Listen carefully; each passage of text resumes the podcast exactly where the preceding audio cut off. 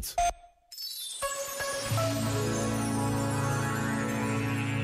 Para lá de questões técnicas que envolvem estruturas de todas as dimensões, planeamentos de todas as possíveis questões relacionadas com a Jornada Mundial da Juventude que vamos viver na primeira semana de agosto em Lisboa, é preciso nunca esquecer que a maioria de todo este trabalho se faz com voluntários, rapazes e raparigas, homens e mulheres, que roubam horas ao descanso para se reunirem que não marcam férias porque sabem que este ano as férias só podem acontecer depois da jornada. Que trabalham em equipa, apesar de muitas vezes não se conhecerem ou até mesmo não falarem a mesma língua.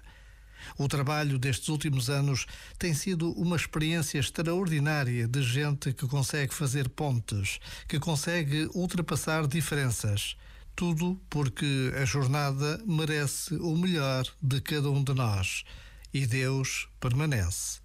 Já agora, vale a pena pensar nisto. Este momento está disponível em podcast no site e na app.